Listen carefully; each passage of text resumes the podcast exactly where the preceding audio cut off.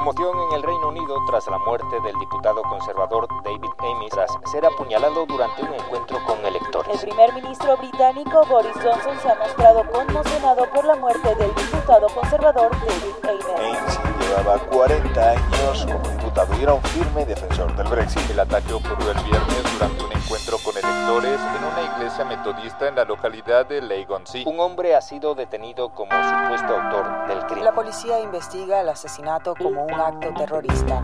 Desde la sala de redacción de La Tercera, esto es Crónica Estéreo. Cada historia tiene un sonido. Soy Francisco Aravena. Bienvenidos.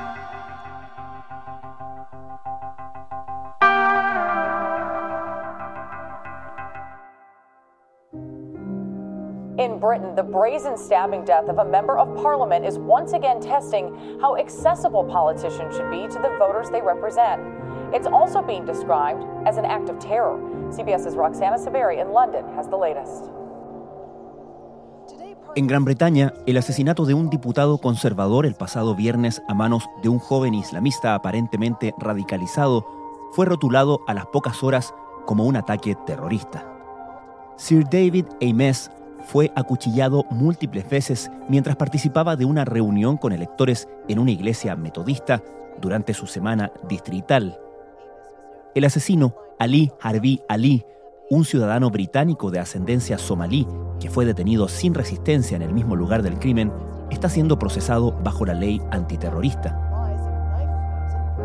El crimen sacudió al país, que hace cinco años había lamentado el asesinato de otra parlamentaria, la laborista Joe Cox, también durante una reunión con electores, a manos de un joven radicalizado en el supremacismo blanco.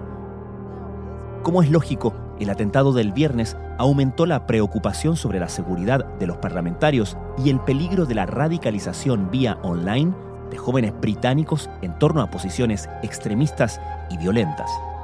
Pero también, como nos cuenta nuestro entrevistado de hoy, revivió la preocupación sobre otro tipo de violencia, la del lenguaje en el debate político.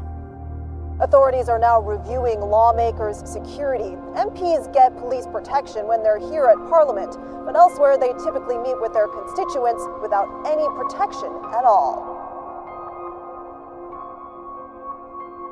David Ames, de acuerdo a todo lo que han hablado después de su muerte este viernes, era muy querido, tenía 69 años, una persona calificada como de optimista incurable, con cinco hijos, muy católico y defensor de los derechos de los animales. Esos eran como los elementos con los cuales se ha pintado un poco su figura. El periodista y guionista chileno Gonzalo Massa vive en Londres desde 2016. Por supuesto, también extremadamente conservador. Un gran defensor de los gastos de defensa en el Parlamento. Incluso en algún momento estuvo apoyando la idea de que se reinstaurara la pena de muerte en Inglaterra y él se ofreció en un momento como verdugo, de, ser- de- de trabajar como verdugo si eso ocurría.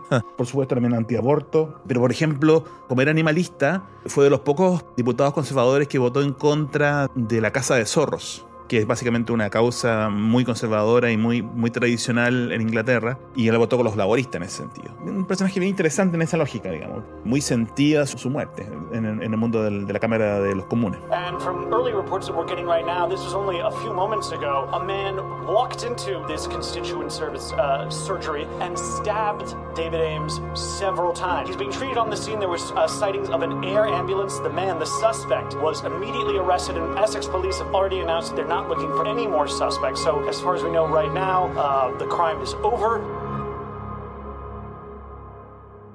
¿Qué reacciones hubo al asesinato de este parlamentario?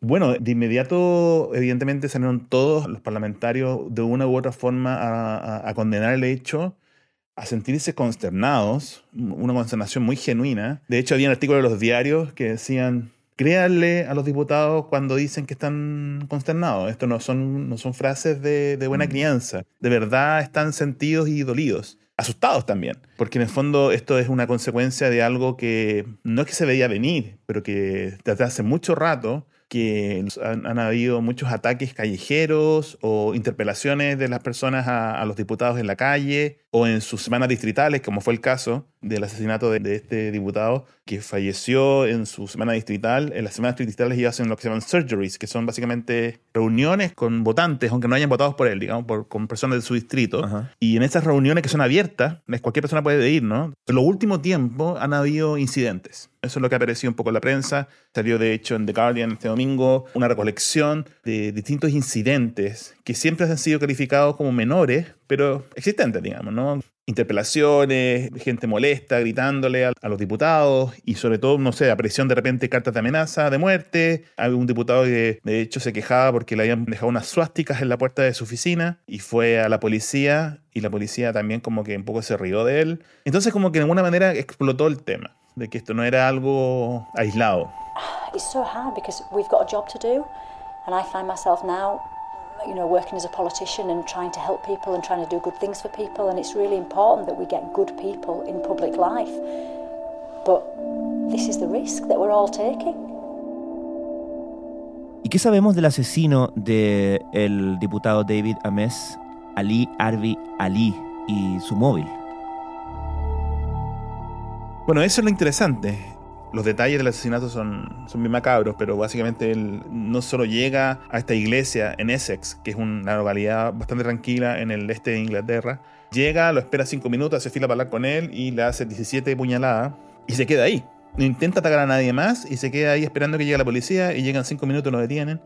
Sabemos que es una persona de 25 años, británica, pero descendiente somalí, al parecer no hay claridad de a qué como grupo terrorista podría estar vinculado. O sea, claramente inmediatamente la policía dijo sí, esto es un incidente terrorista, porque en el fondo él inmediatamente lo planteó de esa forma, en sus primeras declaraciones con la policía. No queda claro si está relacionado con el Estado Islámico o con algún grupo de Al-Qaeda del norte de África que se supone que están reorganizándose. Sí se sabe, digamos, que es hijo de un inmigrante somalí, pero una persona, un inmigrante que llegó hace mucho tiempo a Inglaterra, y de hecho fue asesor del primer ministro de Somalia en algún momento y que también estaba en shock, en shock de saber de que su hijo había hecho esto. Es decir, se está analizando por parte de la policía que él fue de alguna manera radicalizado a distancia, vía online, que es un poco lo que ha estado pasando último momento con, con estos asesinatos políticos.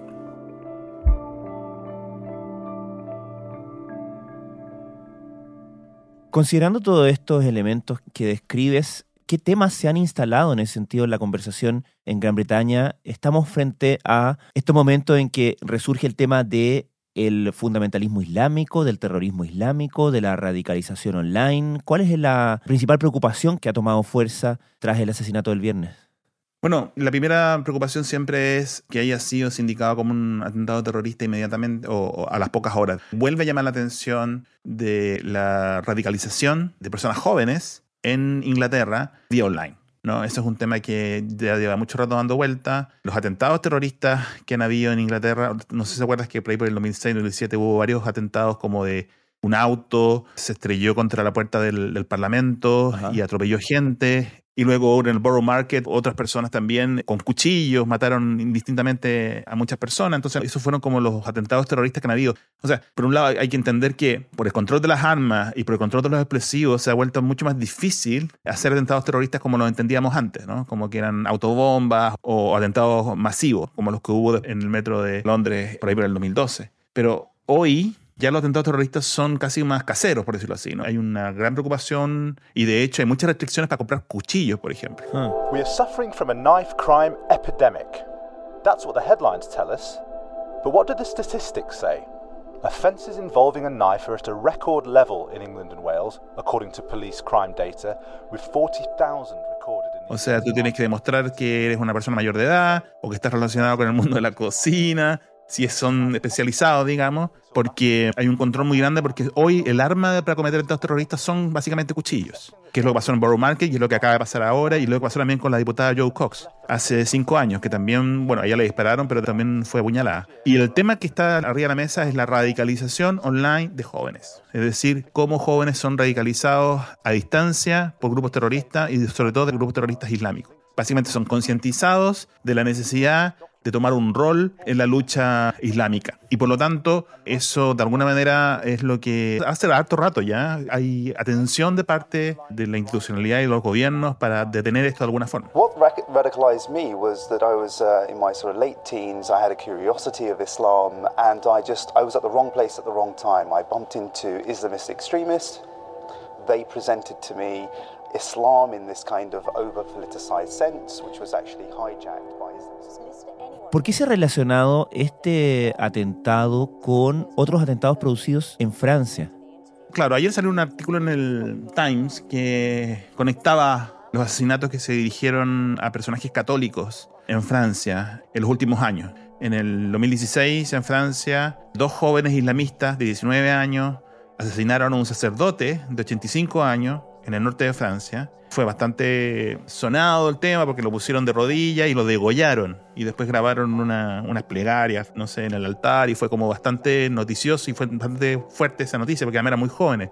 También radicalizados online. Y el año pasado, el 2020, hubo dos incidentes en octubre, hace un año. Un tunecino de 21 años en Niza entró a una iglesia también católica, y asesinó a tres personas, entre ellas una mujer que la degolló. Y esto ocurrió dos semanas después del caso del profesor de la secundaria Samuel Paty. No sé si te acuerdas cuando fue degollado este profesor por un musulmán checheno, también de 18 años. Y este fue el profesor que había mostrado en sus clases unas caricaturas de Charlie Hebdo. ¿no? Él hacía una clase de libertad de expresión y mostró estas caricaturas de Charlie Hebdo y de hecho generó cierta polémica en redes sociales porque una estudiante lo hizo público y terminó, lo terminó degollando, digamos. Entonces, estos casos, de alguna manera, terroristas islámicos, o por lo menos atacantes que están radicalizados por el islamismo, que han ocurrido en Francia, este vendría a ser como el primer caso, en esta tesis, ¿no?, que estaría pasando en Inglaterra.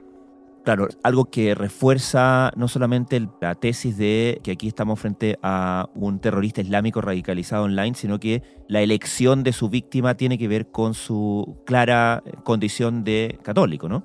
Exactamente habría una conexión como que pareciera ser, y es un poco también es una, una tesis de un diario, pero no es tan afiebrada de pensar, de que en el fondo, ya que el terrorismo no se puede hacer a gran escala, eh, serían mucho más selectivos en, atacar eh, representantes de una visión católica fuerte como la que ha pasado en Francia y ahora está pasando en Inglaterra.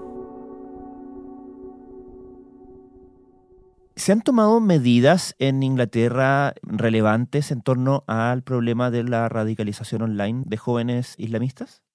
Sí, absolutamente yo creo que se empezaron a tomar medidas muy fuertes primero tras el asesinato de Joe Cox.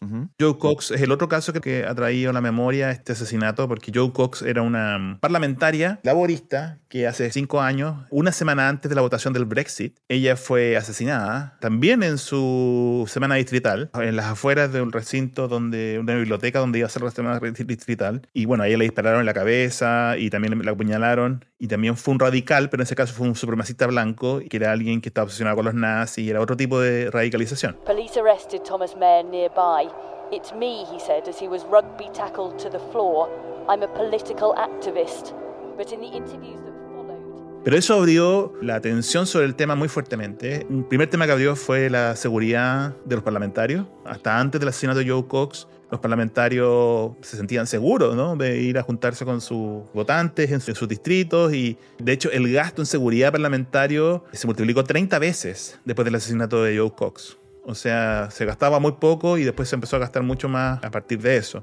Y eso por el lado de, la consecuencia. Y en términos de la radicación online, hay un programa muy interesante y de hecho bastante obligatorio para las escuelas secundarias de Inglaterra, en la cual se les exige a los colegios, como dentro de todas las cosas que se les exige que los colegios deben cumplir en términos de programa educativo, de currículo y de, no sé, políticas anti-bullying, un acápite extra que ya lleva por ahí por 8 o 10 años exigiéndoselo a los colegios, es las medidas que tienen para evitar radicalización entre sus estudiantes o sea, observar si existe alguna conducta o algún discurso de odio o algún discurso de radicalizado en alguno de esos estudiantes y, tomar medidas respecto a eso, ¿no? Y cuáles son las políticas que tienen las escuelas. Y eso hoy es parte del currículum, o sea, se le exige a los colegios que lo tengan. Si no lo tienen, los colegios pasan a estar en una categoría de de no estar cumpliendo con su currículum y pueden perder incluso la ayuda del Estado para financiarse. Entonces es un tema importante. Teachers in British schools are increasingly reporting cases of possible radicalization among students. Comes amid widespread criticism of a government initiative called Prevent, which is aimed at combating the problem. The Prevent strategy was introduced back in 2006 with three main objectives challenging ideology, supporting terror, protecting vulnerable people, also that of supporting sectors at risk of radicalization. Finalmente, Gonzalo, después del asesinato del el viernes pasado, se están discutiendo medidas que vayan más allá de, como mencionabas antes, reforzar la seguridad de los parlamentarios en sus semanas distritales? Sí, definitivamente hay una preocupación muy grande en este momento instalada. Bueno, de hecho, ya se sabe que va a haber un montón de actividades recordando al, al diputado asesinado. Hay preocupación más allá de las medidas tomadas, ¿no? De, la mayor seguridad o la instalación de botones de pánico, por ejemplo, en las oficinas distritales, cosa que en caso que ocurra inmediatamente de un botón, ha surgido nuevamente la preocupación sobre el uso del lenguaje. Es decir, también se les atribuye a los mismos diputados que el uso de su lenguaje, que a veces usan expresiones que son muy violentas para el, intercambio, el intercambio parlamentario. Excuse me, did the honorable lady just call me scum? Order, order, order, order. Y eso antes era lo mismo, o sea, en el fondo se usaba mucho la metáfora y usé en, el intercambio parlamentario y en la discusión. Y ahora, de hecho, por ejemplo, ahora fue en la reunión del Partido Laborista hace como dos semanas y una de las líderes del Partido Laborista llamó basura a los conservadores, ¿no? Y eso llamó mucho la atención. Basura era una palabra en español no es tan fuerte como scam, ¿no? Y de ahí surgió de nuevo la conversación y el debate, porque Boris Johnson también se refiere a sus enemigos políticos con mucha fuerza. Entonces también se dice, bueno, si los parlamentarios están radicalizando su lenguaje, de alguna manera eso también calienta el ambiente y hace que en el fondo haya espacio para también la radicalización de otra forma. ¿no? Es una especie de tesis que está en el aire, digamos, en Inglaterra y que también yo recuerdo mucho también como los debates que se dan en todas partes respecto a hasta cuál es el límite del debate político al momento de, interpelarse y de decirse cosas que a veces pueden ser, darse el gustito de decirse cosas muy duras, pero que finalmente generan en la población algún tipo de, de preocupación. It's not for the church to decide what is accurate or inaccurate. I cannot make such a judgment, but of course I will ask the honourable gentleman uh, to be reasonable in what he says and to be careful. Gonzalo Massa, muchas gracias. Muchas gracias, Francisco. Said anything that is, is offensive to the honourable lady. then uh, he will undoubtedly withdraw and apologize immediately.